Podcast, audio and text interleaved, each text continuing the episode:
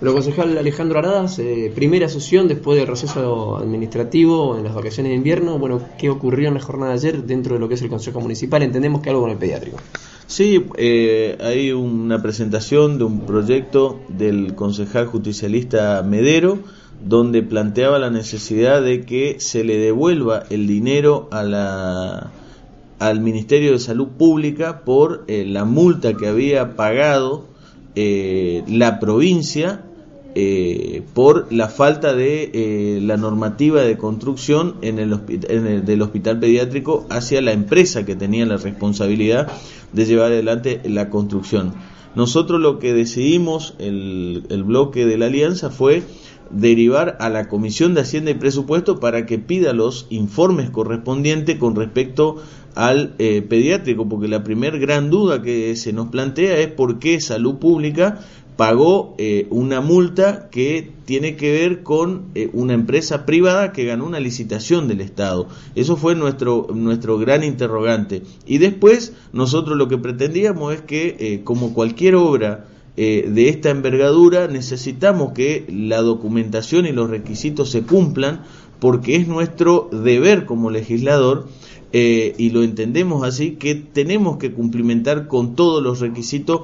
cuando se da eh, una construcción de tan, de tan maña dimensiones en la ciudad de Resistencia. Y me parece que eh, el bloque justicialista eh, politizó esta situación. Para mí es una cuestión administrativa, pero bueno, ellos eh, lo tomaron como una situación política de que la alianza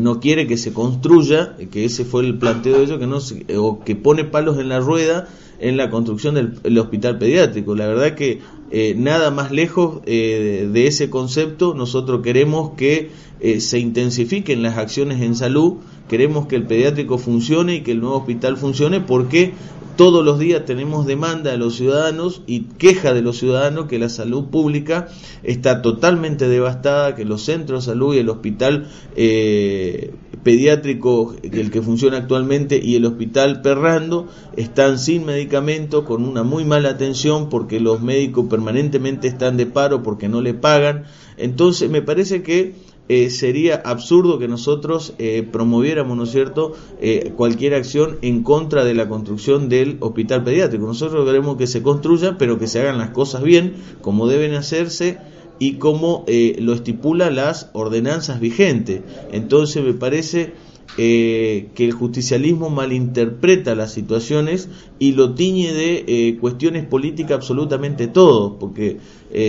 nosotros, yo le planteaba al concejal Rolón que no hablemos de, poner palos en la rueda, porque nosotros lo que planteamos ahora es con, un, con los argumentos técnicos que venimos eh, manifestando ya desde, la, desde el comienzo de la construcción, que pongan los papeles al día, pero ellos no tienen argumentos eh, ni técnicos eh, ni políticos para decirnos por qué no nos aprueban la toma de crédito para las avenidas, el arreglo de la avenida 9 de julio o la construcción de la avenida Vélez